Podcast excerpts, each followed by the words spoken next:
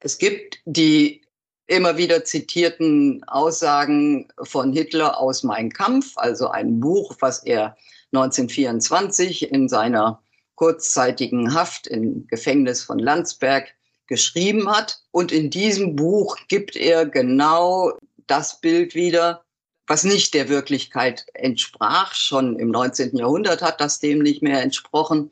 Nämlich, dass die Menschen, wenn man ihnen nur immer dieselben Botschaften unentwegt wieder einflößt, sie immer wiederholt in ganz einfachen Worten, weil die Bevölkerung in Hitlers Augen ziemlich doof war, wenn man das regelmäßig immer wieder mit denselben Worten tut, dann wird das Volk schon hinterherlaufen. Das ist die Botschaft, wie sie schon in Mein Kampf steht.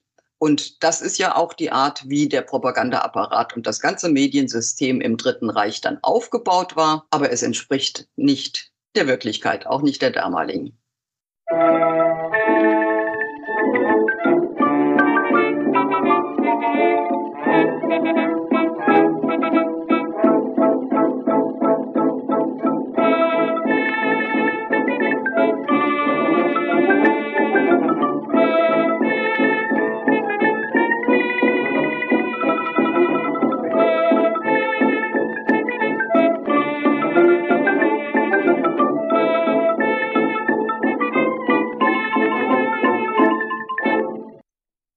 Dieser Folge von Geschichte Europas bespricht Professor Dr. Ute Daniel von der TU Braunschweig die Sportpalastrede des NS-Propagandaministers Josef Goebbels vom 18. Februar 1943. Anlässlich des 80. Jahrestags dieser Rede schildert Professor Daniel, in welchem Kontext und mit welcher Motivation Goebbels diese Rede hielt und stellt dann dar, warum die Rede damals gar nicht als etwas Besonderes wahrgenommen wurde und auch keine besondere Wirkung entfaltete. Umso interessanter ist daher die Frage, warum heute fast jeder Goebbels Geschrei vom totalen Krieg im Ohr hat und warum diese Rede heute viel bekannter ist als zum Ende des Zweiten Weltkriegs. In den Show Notes gibt es wie gewohnt Hinweise, wie ihr mir Fragen, Kommentare, Feedback und Bewertungen zukommen lassen könnt. Ebenso findet ihr dort eine stets aktuell gehaltene Liste inhaltlich verknüpfter Folgen. Mit einem monatlichen Beitrag auf Steady könnt ihr mich unterstützen, diesen Podcast zu betreiben und weiterzuentwickeln. Besucht auch geschichtspodcasts.de für mehr Geschichte aus dem Netzwerk Historytelling und wissenschaftspodcasts.de für mehr Wissen im Kopfhörer. Da Frau Professor Daniel hier zum ersten Mal dabei ist, habe ich sie natürlich zunächst gefragt, wie sie zum Thema Sportpalastrede kam. Darüber kommen wir dann ins Gespräch über die Wirkung bzw. Nichtwirkung von Propaganda im Allgemeinen und dieser Rede im Speziellen. Ich wünsche euch viele neue Erkenntnisse beim Anhören dieser Aufnahme aus dem Februar 2023. Das bin ich deswegen geworden, so eine Art Expertin für die Sportballastrede, weil ich Historikerin geworden bin. Und bei meinen verschiedenen Themen, die mich interessiert haben, das waren auch zum Teil ganz andere, kam ich zu dem Thema, untersuchen zu wollen, die Beziehung zwischen Politik und Medien im 20. Jahrhundert, weil ich gemerkt habe, dass dieses Thema gründliche Behandlung braucht, weil das, wie wir wissen, bis heute eine wesentliche Konstante äh, der Politik und der Mediengeschichte des 20. Jahrhunderts, wie diese beiden Konstellationen, nämlich Politik auf der einen Seite und Medien auf der anderen Seite, miteinander umgehen. Ob die sich im Krieg befinden, um es mal so auszudrücken, ob die kooperieren, gemeinsame Sache machen sozusagen, oder was es alles zwischen beiden Extremformen gibt. Das wollte ich darstellen. Und dazu habe ich dann ein Buch gemacht, wo ich zu verschiedenen Zeiten des 20. Jahrhunderts, Erster Weltkrieg, Zwischenkriegszeit, Zweiter Weltkrieg und so fort, geguckt habe, wie ist die Beziehung zwischen Politik und Medien. Und dabei bin ich eben über die Sportpalastrede gestolpert, die eine ganz bestimmte hm, Version des Verhältnisses von Politik und Medien zu sei, äh, abzubilden scheint. Eine ganz bestimmte Konstellation, wo nämlich die Politik die Medien als Propagandaeinrichtung für ihre eigenen Zwecke nutzt. Und das wollte ich mir angucken, mal richtig genau, und kam dann zu meiner eigenen Verblüffung zu einem Ergebnis, das etwas anders war als die überlieferte Sichtweise auf die Sportpalastrede vom Februar 1943. Diejenige Geschichte, die überliefert wird, die kennen Sie und alle, die wird gewissermaßen versinnbildlicht durch diese berühmten Aufnahmen von Goebbels am Rednerpult im Sportpalast in Berlin, der eben diese bekannte Frage stellt, wollt ihr den totalen Krieg? Und das Publikum jubelt dann und schreit ja und so weiter. Diese, diese Aufnahmen oder die entsprechenden Abbildungen sind nach 1945 lange Zeit zu einer Art Bild geradezu geworden für das gesamte nationalsozialistische Herrschaftssystem, nämlich das Bild, dass die Medien die Verlautbarungs-, die Propagandainstrumente sind, mit denen die Nationalsozialisten Deutschland beherrschen und in den Zweiten Weltkrieg hm, treiben und im Zweiten Weltkrieg dann so lange bei der Stange halten. Es wurde also quasi hervorgerufen der Eindruck, die Propaganda, für das Goebbels im Sportpalast 1943, 18. Februar, ja, das enigmatische Foto abgibt und die enigmatische Aufnahme. Hier dirigiert der Politiker, so scheint es, das deutsche Publikum und treibt es zum Krieg. Und als ich halt genauer guckte, was eigentlich hinter der Sportpalastrede von Goebbels, also diejenige eben vom 18. Februar, er hat noch viele andere Reden im Sportpalast auch gehalten, was hinter dieser Rede vom 18. Februar steckt, wurde mir plötzlich klar, dass diese Vorstellung, die Propaganda sei unter den Nationalsozialisten so allmächtig gewesen, völlig falsch ist, weil es zwar Propaganda ohne Ende gab, das wissen wir, aber es ist nicht so, dass die Menschen in Deutschland 1933 bis 1945 einfache Empfänger und Ausführer der propagandistischen Botschaften der Nationalsozialisten waren. Die waren auch schon ein ziemlich medienkundiges Publikum. Seit dem 19. Jahrhundert wissen diejenigen, die Zeitung lesen, Radio hören oder eben in Veranstaltungen gehen, sehr gut, was es bedeutet, wenn die Politik sie mit Botschaften versieht, um ihre jeweiligen Absichten zu verfolgen. Die waren nicht mediennaiv, sondern sie konnten das ganz gut lesen. Und auf diese Lesefähigkeit wurde dann zu seiner Verblüffung auch Goebbels gebracht, denn er hatte mit dieser Rede auch gar nicht die Absicht, hm, die Menschen im Sportpalast und jenseits davon anzusprechen, sondern seine Adressaten waren weitestgehend gar nicht da. Was er nämlich machte, war eine Politik zu versuchen, mit der er innerhalb des Dritten Reiches in eine entscheidende Führungsrolle kam. Goebbels war nämlich als Propagandaminister keineswegs an der Spitze der nationalsozialistischen Hierarchie. Er war eher unter ferner Liefen. Propaganda musste sein, aber sie hatte keinen hohen Stellenwert bei den Nationalsozialisten.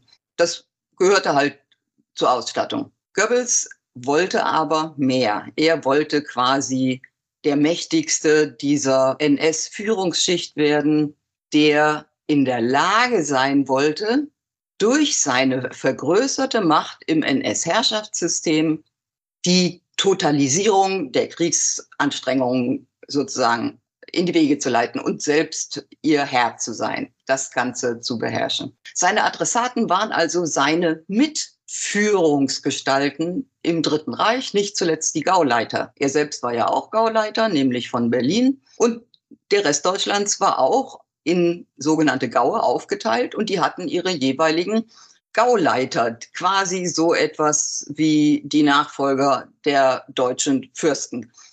Das war eine sehr privilegierte Stellung des Gauleiters, kleine Fürsten an der Spitze der jeweiligen Gaue. Und Goebbels nutzte seine Sportpalastrede dazu, um diese Mitgauleiter und die gesamte Führungsschicht des Dritten Reiches zu attackieren, weil sie, und das haben die Leute im Publikum sofort verstanden und auch die Leute, die es später am Radio gehört haben, er wollte die anderen Gauleiter und das gesamte Führungspersonal, in Deutschland nannte man diese Führungsnazis die Goldfasane, wollte er attackieren ohne dass er dazu eine andere Möglichkeit hatte als eine Propagandarede.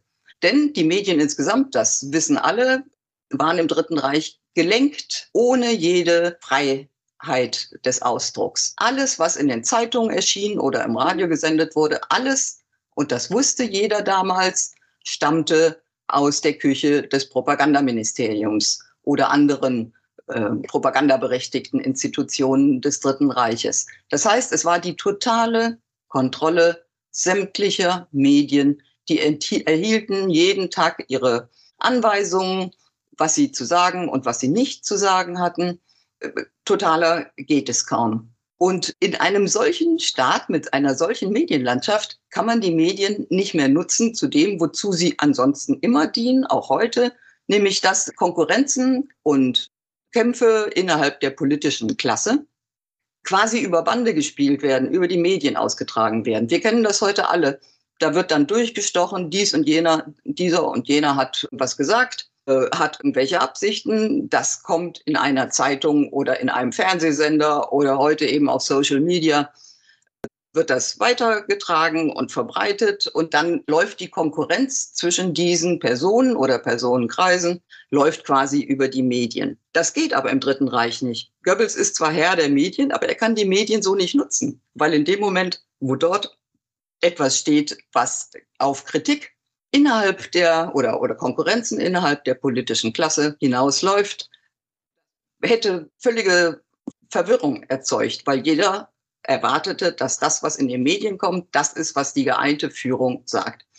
Und Goebbels in dieser Situation keine Waffe zu haben, die er eigentlich benutzen kann, obwohl er der Propagandaminister ist, inszeniert mit der Sportpalastrede vom Februar 43 so etwas, wie wir heute Medienevent nennen, nämlich ein Ereignis, was nur zum Zweck der Berichterstattung inszeniert wird und sich oft an gar nicht Anwesende richtet. Und ein solches Ereignis war die Sportpalastrede, in der, abgesehen von Ausfällen gegen die Juden und allen möglichen anderen Dingen, erklärt wurde, es gebe noch eine Schicht innerhalb Deutschlands, die sich nicht in der angemessenen Form an den Kriegsanstrengungen beteiligte. Ohne dass er das groß ausdrücken musste, wussten alle, die das hörten, wen er meinte, nämlich diese Goldfasanen, diese oberste Führungsschicht, der Gauleiter und so weiter, die er quasi warnte, dass das so nicht weitergehen würde und dass sie jetzt endlich selbst ihren Anteil an den Kriegsanstrengungen auch zu leisten haben würden und nicht mehr sich ihr luxuriöses Leben leisten konnten mit Dienstboten und bester Ernährung und weit von der Front und ohne jedes Interesse daran, den Krieg zu unterstützen. So hat er das dargestellt. Und da jubelten ihm mehr oder weniger instruiert in die Leute im Sportpalast zu, bis zu rufen, wie hängt sie auf. Und alle waren voll hinter einer, ähm, einem Ausdruck von Ressentiment, von Wut gegen man würde heute sagen, die da oben. Das war Goebbels Botschaft. Er sprach quasi mit dem ganzen Sportpalast als Bühne zu den Gauleitern im ganzen Land und wollte sie auf Linie bringen und sich dadurch zum wichtigsten dieser Gauleiter machen. Das, er strebte quasi auch ein neues Amt an.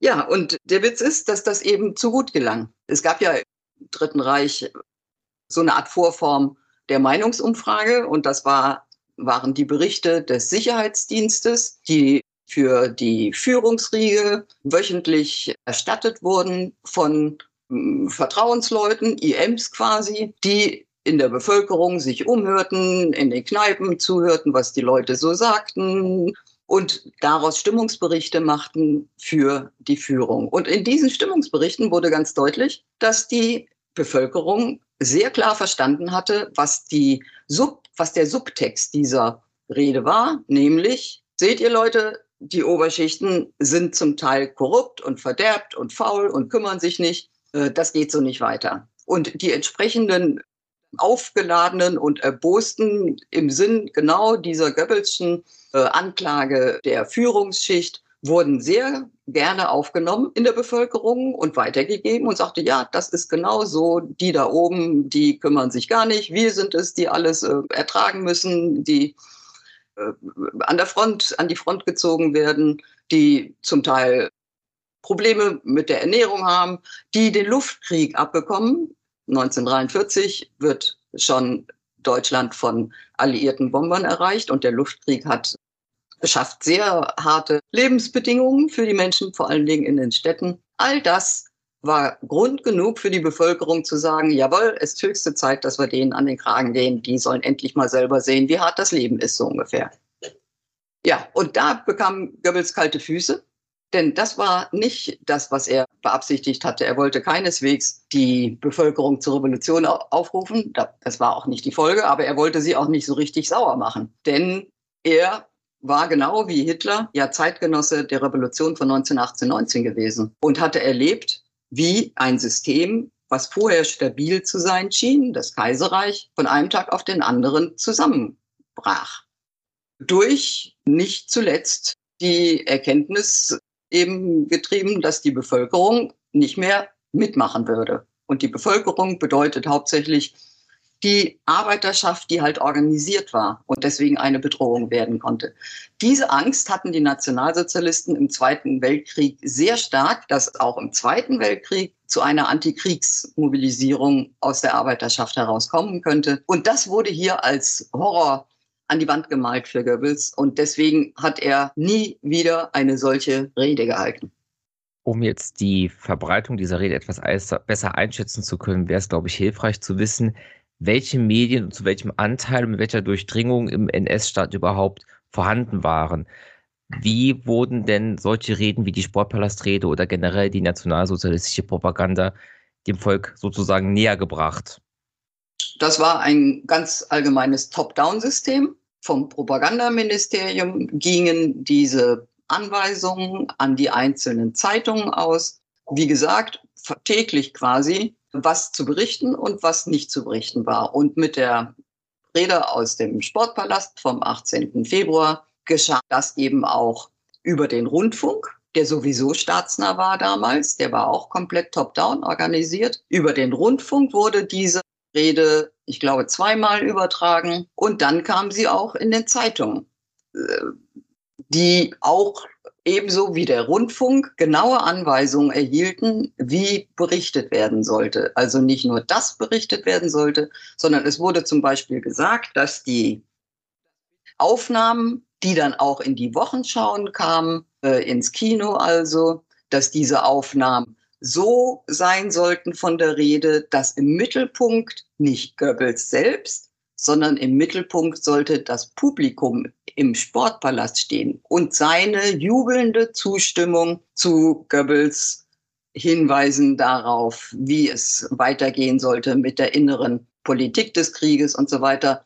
Das alles sollte im Mittelpunkt stehen. Die eigentliche Botschaft war also das Publikum. Und so war der Film geschnitten und so war auch die Berichterstattung. Und das wurde dann ein paar Tage lang geflutet gewissermaßen und dann war aber auch schon wieder Schluss, weil dann kamen andere Meldungen. Aber ein paar Tage wurde diese Rede intensiv verbreitet. Vielleicht noch dazu gesagt, die immense, herausragende Bedeutung, die wir heute dieser Rede immer noch zumessen, hat sie für die Zeitgenossen nicht durchweg gehabt. Also es gibt sogar Journalisten, die im Grunde genommen ja direkt in Verbindung immer mit dem Propagandaministerium standen und von dem auch dauernd diese Presseanweisungen erhielten. Es gibt sogar unter den Journalisten welche, die in ihren Tagebüchern und Erinnerungen überhaupt nicht auf diese Rede eingehen. Das heißt, für die Zeitgenossen war angesichts der Tatsache, dass dauernd jemand im Sportpalast zu etwas aufrief, war das Ganze nicht so einzigartig, wie wir es nachher gemacht haben. Wir heißt die Nachlebenden nach 45, die eben dieser Rede diese symbolische Überhöhung gaben, dass sie der eigentliche Ausdruck sei des NS-Herrschaftssystems. Ein Herrschaftssystem, was angeblich hauptsächlich auf Propaganda beruhte, wo dann die Bevölkerung quasi nur passiver Empfänger und ausführendes Organ war. Dieses Bild ist, wie ich versucht habe zu sagen, falsch.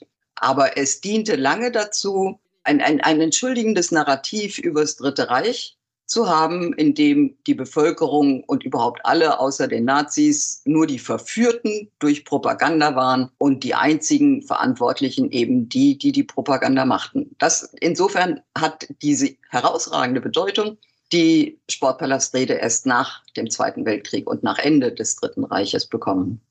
Sie haben ja gerade diesen Kontrast aufgemacht zwischen dem passiven Medienkonsumenten auf der einen Seite, der die Propaganda einfach aufnimmt, und der medienkundigen Gesellschaft, die Sie eben dargestellt haben, aus der Nachweltsicht. Wie war das denn im Konzept der Propaganda der Nationalsozialisten? Gingen die auch von einem eher, ja, intelligenten, kundigen Publikum aus oder dachten die auch eher, das sind Leute, die, wenn sie eine Nachricht im Radio hören, diese für bare Münze nehmen? Es gibt die immer wieder zitierten Aussagen von Hitler aus Mein Kampf, also ein Buch, was er 1924 in seiner kurzzeitigen Haft im Gefängnis von Landsberg geschrieben hat. Und in diesem Buch gibt er genau das Bild wieder, was nicht der Wirklichkeit entsprach. Schon im 19. Jahrhundert hat das dem nicht mehr entsprochen nämlich dass die Menschen, wenn man ihnen nur immer dieselben Botschaften unentwegt wieder einflößt, sie immer wiederholt in ganz einfachen Worten, weil die Bevölkerung in Hitlers Augen ziemlich doof war. Wenn man das regelmäßig immer wieder mit denselben Worten tut, dann wird das Volk schon hinterherlaufen. Das ist die Botschaft, wie sie schon in Mein Kampf steht. Und das ist ja auch die Art, wie der Propagandaapparat und das ganze Mediensystem im Dritten Reich dann aufgebaut war. Aber es entspricht nicht der Wirklichkeit, auch nicht der damaligen. Jetzt findet die Sportpalastrede ja auch in einem ganz bestimmten militärischen, gesellschaftlichen, politischen Kontext statt. Können Sie kurz die Lage Deutschlands und die Lage des Zweiten Weltkriegs im Februar 1943 schildern? Ja, diese Lage war eine für Deutschland sehr schlechte. Und das hat sich bereits im Jahr davor herausgestellt, 1942. Im Grunde genommen war die Lage in Europa für das deutsche Militär schon seit Ende 1941, Anfang 42 praktisch katastrophal. Denn Ende des Jahres 1941, also da lief der Krieg es ein paar Monate, ver, verschwand die Hoffnung durch einen schnellen Ansturm äh, die russischen, russische Hauptstadt und das gesamte westliche Russland zu überrollen und Moskau zu erobern. Das klappte nicht aus verschiedenen Gründen. Nicht zuletzt unterschätzte man den russischen Winter sehr stark auf deutscher Seite. Das lief sich also vor Moskau fest und es gelang nicht, die Hauptstadt zu erobern. Im Grunde genommen sagen heute auch Militärhistoriker, war damals eigentlich schon der Zweite Weltkrieg für Deutschland in Europa verloren. Aber das heißt natürlich leider nicht, dass die, der Krieg damit zu Ende war, sondern es wurde weiter gekämpft und es wurde auch nicht zuletzt an der Ostfront gekämpft. 1942 brachte dann ähm, die, den Versuch durch einen Vormarsch, zwar nicht nach Moskau, aber einen Vormarsch Richtung Stalingrad, wo eine, ein, ein wesentlicher Punkt in der Verteidigungslinie der sowjetischen auf der einen Seite gemacht wurde, also Richtung Stalingrad ein Vormarsch. Gleichzeitig aber startete Hitler einen zweiten Flügel, einen militärischen Vormarsch Richtung Kaukasus. Warum? Für Deutschland und Russland gleichermaßen von Bedeutung waren die dortigen Ölvorkommen. Der Zweite Weltkrieg war schon ein ölgetriebener Krieg durch die vielen Panzer, Flugzeuge und so weiter. Öl war der Rohstoff für den Krieg schlechthin. Und auf dem Kaukasus sollte dieser Rohstoff, die Ölquellen, die in, zum russischen Einflussgebiet hörten, die sollten erobert werden und dann auch für Deutschland die Ölzufuhr sichern. Und Stalingrad sollte parallel erobert werden. Und das war eine Entscheidung, wovon Hitler stark abgeraten wurde durch Militärs, weil er dadurch schon die Angriffskräfte Richtung Stalingrad äh, viel zu schwach machte, weil praktisch die Streitkräfte geteilt waren in zwei Angriffslinien, die ja nicht parallel liefen, sondern die einen gingen nach Osten und die anderen mehr nach Südosten. Und diese Schwächung des Angriffs Richtung Stalingrad rächte sich dann sehr bald. Für die russische Seite, genau wie für die deutsche Seite, wurde Stalingrad gar nicht so sehr aus militärischen Gründen, sondern aus symbolischen Gründen zu einem Hauptpunkt, der unbedingt erobert werden wollte von den Deutschen und unbedingt verteidigt werden wollte von der sowjetischen Seite. Also wurde Stalingrad zum Symbol der Kampfkraft des deutschen Angriffs und der Verteidigungskraft der sowjetischen Seite. Und das führte dann dazu, dass eben Stalin die Truppen massierte dort und es gelang ihm im November Stalingrad, die deutschen Truppen dort einzuschließen. Also es war abgetrennt die Truppen, die sich in Stalingrad befanden, von den übrigen militärischen Verbänden. Stalingrad konnte dann nur noch aus der Luft bevorratet werden. Das führte dazu, dass in dem Winter dann von November bis Anfang Februar, wo die Kapitulation erfolgte, erfroren und verhungerten, weil die weder zu essen noch zu wärmen hatten. Das heißt, schon lange bevor sie kapitulierten, starben sie, die dortigen deutschen Soldaten, wie die Fliegen. Und die Berichterstattung über diese Situation in Stalingrad hatte eben das Problem, dass Hitler unentwegt versprochen hatte, dass in absehbarer Zeit Stalingrad erobert worden wäre und dann würde kommen, so versprach er, das Ende des Krieges gegen die Sowjetunion. Und das war eben erkennbar, zunehmend für die Bevölkerung erkennbar, keineswegs der Fall. Und dann musste die deutsche Propaganda die Kehrtwende machen. Das geschah aber erst Ende Januar 43 und zugeben, dass und dann hieß es eben im heroischen Kampf die sechste Armee, die in Stalingrad eingekesselt war, im heroischen Kampf standgehalten hat und nicht gewichen ist. Hitler hat verboten, dass versucht wurde, die Einkesselung zu durchbrechen. Er wollte lieber die Leute alle opfern, um einen heroischen Abwehrkampf zu inszenieren, statt einen Verlust statt eine Niederlage zuzugeben. Das heißt, es wäre durchaus möglich gewesen, vorher wenigstens zu versuchen, noch einige mehr als die paar, die man ausfliegen konnte, aus dem Kessel zu retten.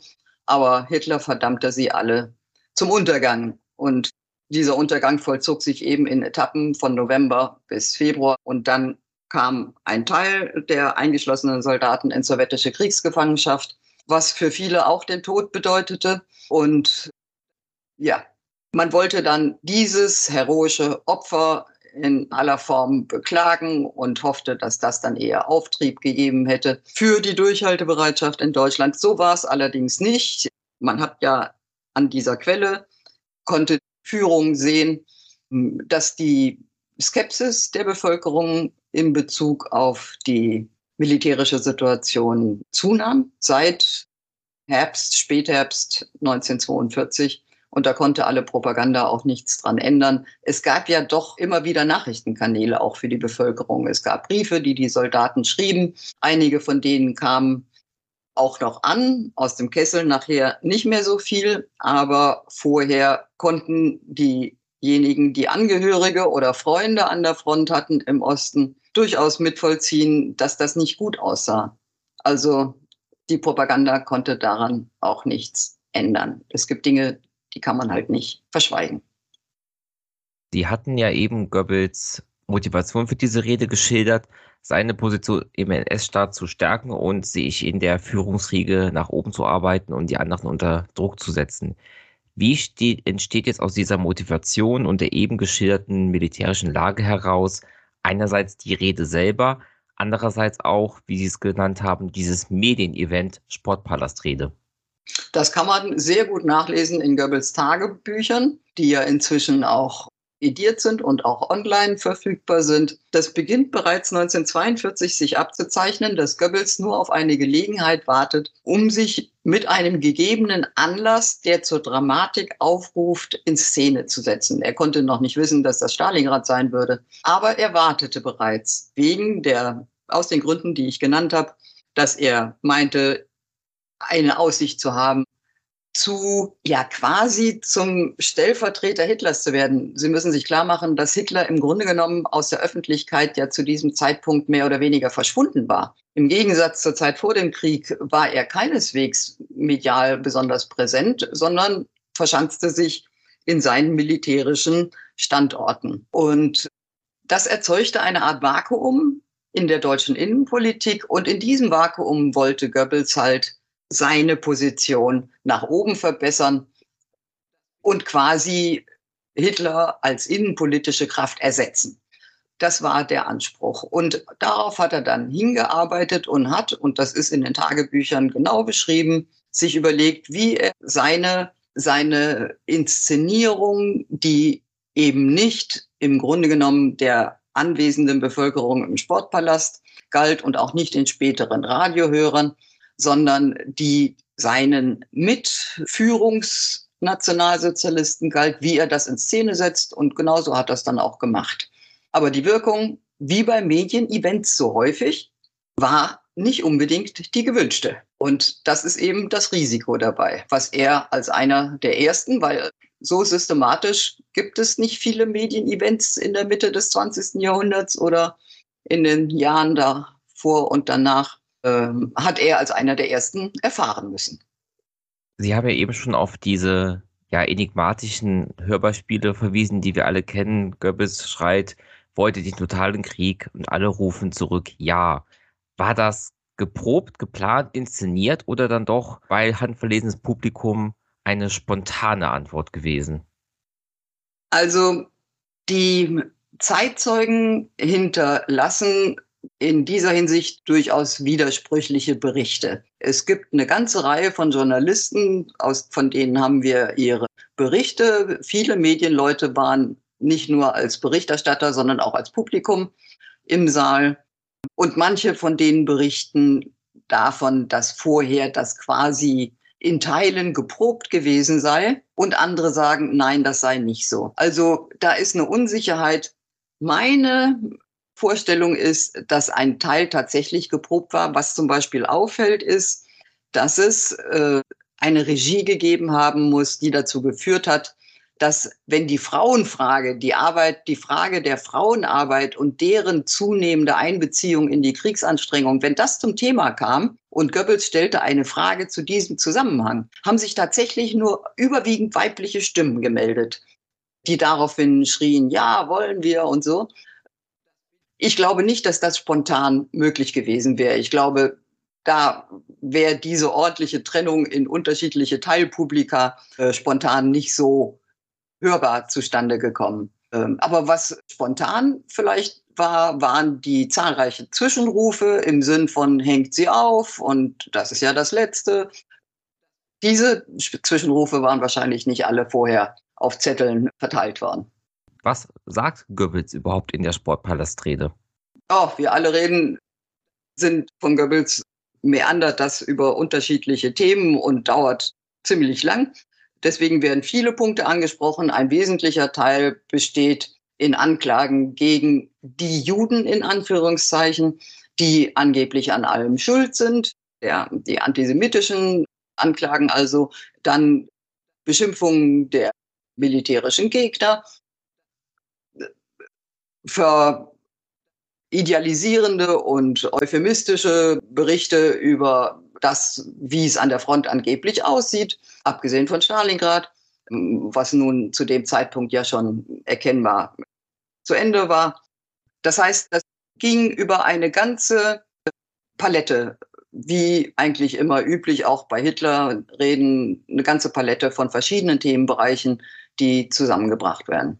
Und der Hauptteil, und das hat auch das damalige Publikum schon gemerkt, sind eben diese berühmten Fragen, wie wollt ihr den totalen Krieg? Da haben sich dann einige schon beschwert, unter denen, die der Sicherheitsdienst quasi interviewt hat.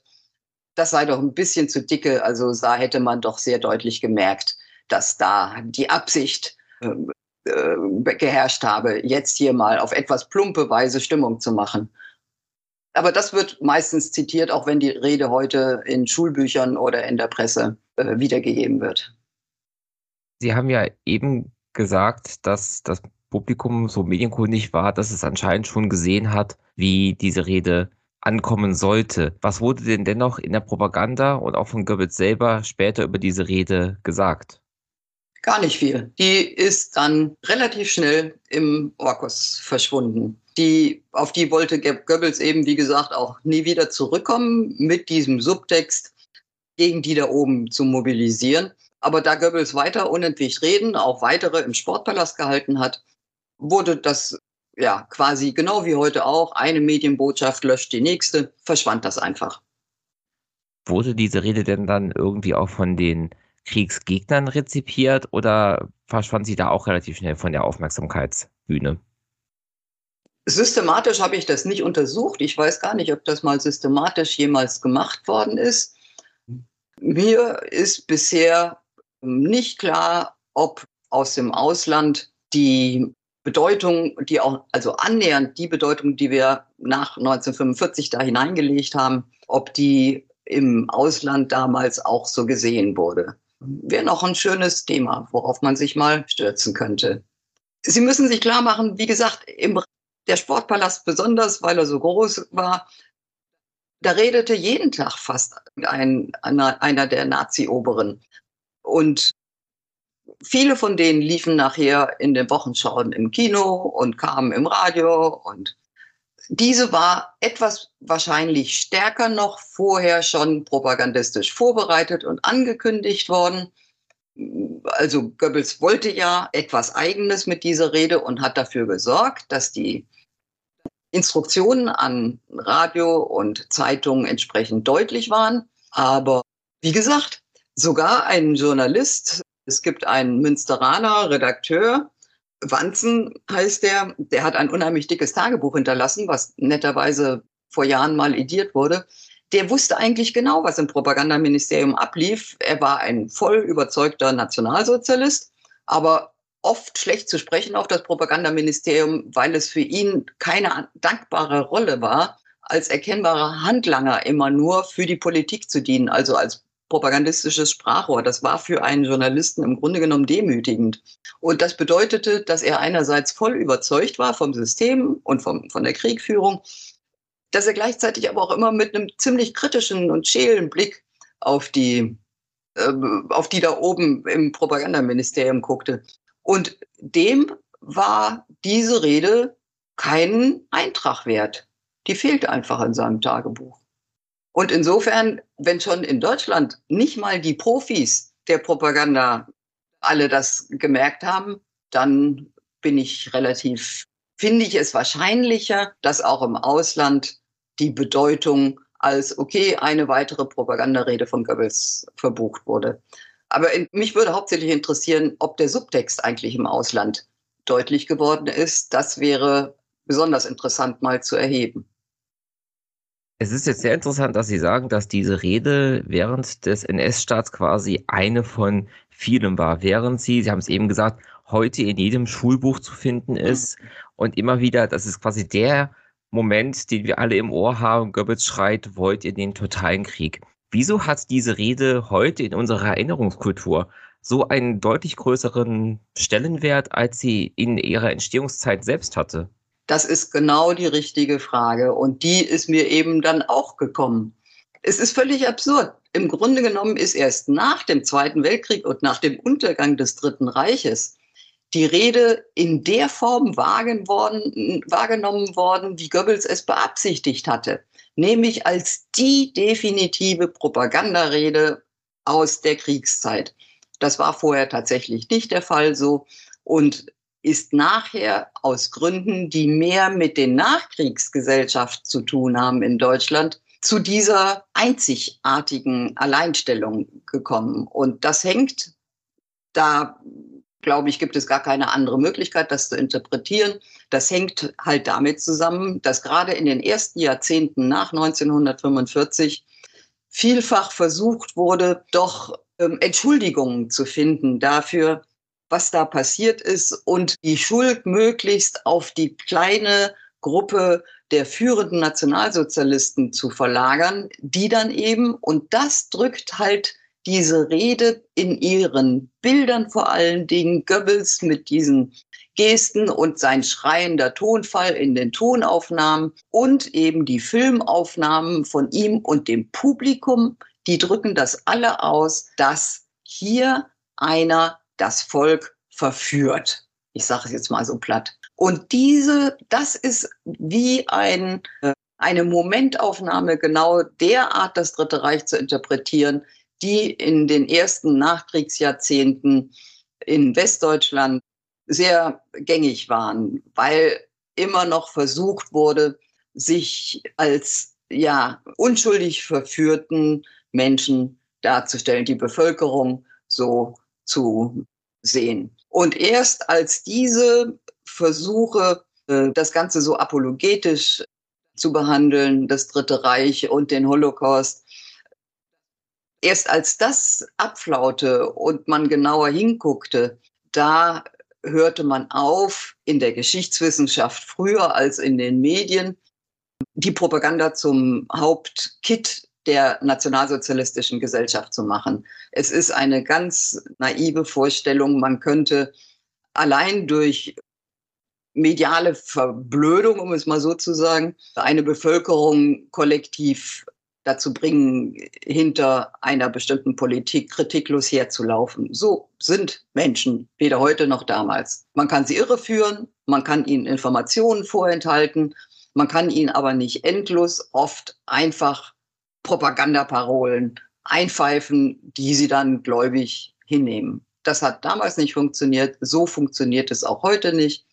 Also die, die größere Wirkung geht eher davon aus, dass zentrale Informationen, die die Menschen hätten haben müssen, um sich ein echtes Bild von der Lage zu machen, ihnen vorenthalten wurden. Die Zensur ist viel wichtiger als die Propaganda und die Zensur hat durchaus Folgen, hat funktioniert, wenn auch nicht total.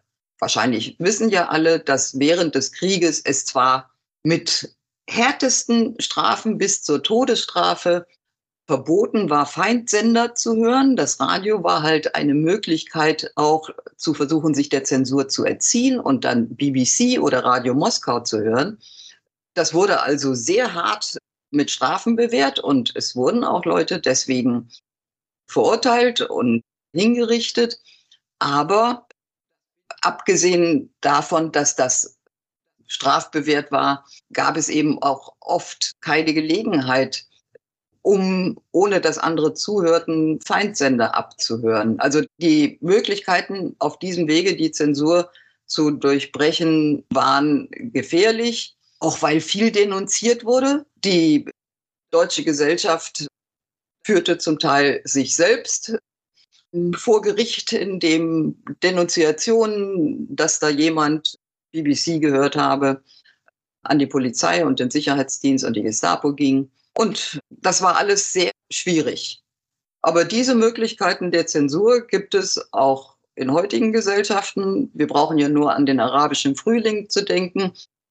Diese ähm, versuchte Widerstandsaktion gegen die diktatorischen äh, Systeme im Nahen Osten. In Ägypten hat man einfach dem Internet den Stecker rausgezogen und das war's dann mit der Möglichkeit, sich online zu informieren. Also die Zensur ist immer das größte Problem. Wenn jetzt auch die propagandistische Wirkung dieser Rede nicht so groß war, wie sie im Nachhinein erkannt wird, hat diese Strategie Goebbels denn für ihn selbst funktioniert? Konnte er in der NS-Hierarchie aufsteigen? Ist sein Ansehen bei Hitler dadurch gestiegen? Das hat auch nicht geklappt. Das hatte unterschiedliche Gründe. Es gab auch andere, die dieses Vakuum, was Hitler in der Innenpolitik hinterließ, ausfüllen wollen, wollten. Es war keineswegs so, dass Goebbels nach der Sportpalastrede in irgendeiner Weise durchgestartet wäre. Außerdem war ja die militärische Entwicklung nach Stalingrad auch nicht positiver für die deutsche Seite als vorher. Das heißt, es lief schlechter und schlechter und es gab sehr viel Aufgaben außerdem für Goebbels als Gauleiter von Berlin, sich echt zu kümmern, statt nur Propaganda abzusondern, echt zu kümmern, etwa um die Versorgungsprobleme Berlins, damit dort nicht Unruhen entstanden. Diese Angst war sehr groß seitens Goebbels und anderer Führungspersonen. Goebbels musste sich also ziemlich viel um echte Probleme kümmern und hat auch zunehmend selber, das ist auch interessant in dem Tagebuch zu verfolgen, sein Interesse an Propaganda zunehmend äh, ist, ist zurückgetreten hinter der Bedeutung des, der realen Probleme, die er versuchte im Interesse des deutschen Sieges dann doch irgendwie immer noch zu lösen. Was man tat in der Führungsriege war, dass man 1944 die Berichte des Sicherheitsdienstes, also quasi die Meinungsforschung der Nationalsozialisten, dass man die einfach stoppte. Man wollte es nicht mehr wissen, was da unten los war. Es wurde zu negativ. Negativ nicht im Sinn, das wissen wir ja, dass sich ein Widerstand gebildet hätte, ein breiter, der sich gegen den Krieg und die Führung gerichtet hätte. Es gab nur einen kleinen Kreis, der Widerstand dann tatsächlich ausübte, nämlich am 20. Juli die Verschwörer, die versuchten, Hitler umzubringen. Aber auch das hat ja bekanntlich nicht funktioniert. Das gehört eben zu den wirklich deprimierenden Erkenntnissen die man aus dem Zweiten Weltkrieg beziehen muss, dass wenn so ein Krieg einmal losgetreten worden ist, dann kann die Führung, weil die Bevölkerung auch keine Alternativen hat, letztlich sehr lange noch darauf rechnen, dass weil die Leute nicht wissen, woran sie sich sonst halten sollen, dann doch lieber stillhalten und weiter mitmachen, weil alles andere, sie sich wahrscheinlich denken, noch schlimmer ist. Das ist das Schlimme, weswegen es auch so kriminell ist, Kriege zu beginnen. Äh, es ist leicht, einen Krieg anzufangen, aber es ist ganz schwer, einen Krieg wieder zu beenden. Selbst dann, wenn die Bevölkerung zunehmend merkt, wie es in Deutschland durchaus dann 44, 45 der Fall war, dass der Krieg schlecht läuft. Trotzdem hat die Bevölkerung weitestgehend ihre Rolle gespielt. Ja, das gehört halt zu den Realitäten. Zum Abschluss würde ich noch gerne fragen, Sie haben ja jetzt klar dargestellt, dass die Sportpalastrede nicht den großen medialpropagandistischen Aufschlag darstellte, den Goebbels gerne gehabt hätte. Geht das denn vielleicht auch allgemein für die gesamte nationalsozialistische Propaganda? Wird da im Nachhinein allgemein und nicht nur bei dieser Sportpalastrede deren Wirkung heute überschätzt? Also in der Geschichtswissenschaft nicht mehr, aber in den Medien. In vielen Medienberichten über das Dritte Reich oder den Zweiten Weltkrieg wird nach wie vor meiner Meinung nach zu sehr die Propaganda ins Zentrum gerückt, weil da einfach diese enigmatischen Bilder auch sind und Goebbels ohne Ende. Äh, ähm, das hat noch nicht aufgehört. Die Wissenschaft ist schon lange davon abgerückt, die Propaganda so in den Mittelpunkt zu rücken. Da sind andere Dinge im Vordergrund, Versuche zu verstehen, äh, was es zum Beispiel bedeutet hat, dass äh, der Bevölkerung ja angeboten wurde, in der Verfolgung und Entrechtung und Enteignung der Juden sich gewissermaßen schadlos zu halten, sich dort zu bereichern, an dem Besitz den Juden, die Emigrierten, zurücklassen mussten oder wenn sie gezwungen wurden, ihre Geschäfte zu verkaufen. Das waren so Versuche, die Menschen quasi materiell zu korrumpieren die bis zum gewissen Grad durchaus auch erfolgreich waren. Diese Möglichkeit, quasi eine Umverteilung von den angeblichen jüdischen Volksfeinden zu den guten arischen deutschen Bürgern, das gehörte sicherlich, das war sicherlich damals eine stabilisierende Maßnahme. Während des Krieges war die wichtigste stabilisierende Maßnahme, dass im Gegensatz zum Ersten Weltkrieg, wo die städtische Bevölkerung etwa seit 1916 zunehmend schlecht nährt wurde und das auch noch zu zum Teil auf dem Schwarzmarkt eben horrenden Preisen. Diese Hungersituation in den Städten, das haben die Nationalsozialisten gut in Erinnerung, führte dazu, dass die Kriegsbereitschaft seit 1916, 17 zunehmend schwand und dass die Bevölkerung, gerade die städtische Bevölkerung, zunehmend wollte, dass der Krieg einfach aufhört. Und daraus hatten die Nationalsozialisten gelernt, dass man den Städten genug Nahrungsmittel liefern musste. Und das war eben auch Goebbels für Berlin wichtigste Beschäftigung streckenweit dann im Zweiten Weltkrieg, den Nahrungsmittelimport nach Berlin zu organisieren. Und das hat geklappt, weil man die besetzten Gebiete, vor allen Dingen die Ukraine, äh, soweit die irgendwie möglich ihrer sämtlichen produzierten Nahrungsmittel. Die Ukraine ist eben ein sehr fruchtbares Land und hat viele Nahrungsmittel produziert, tut das bis heute. Und die gnadenlose Ausbeutung der Ukraine war ebenfalls ein Mittel, um die Bevölkerung bei Laune zu halten oder zumindest davon abzuhalten, renitent zu werden. Also auf diese Dinge guckt die äh, Forschung heute viel stärker als auf Propaganda.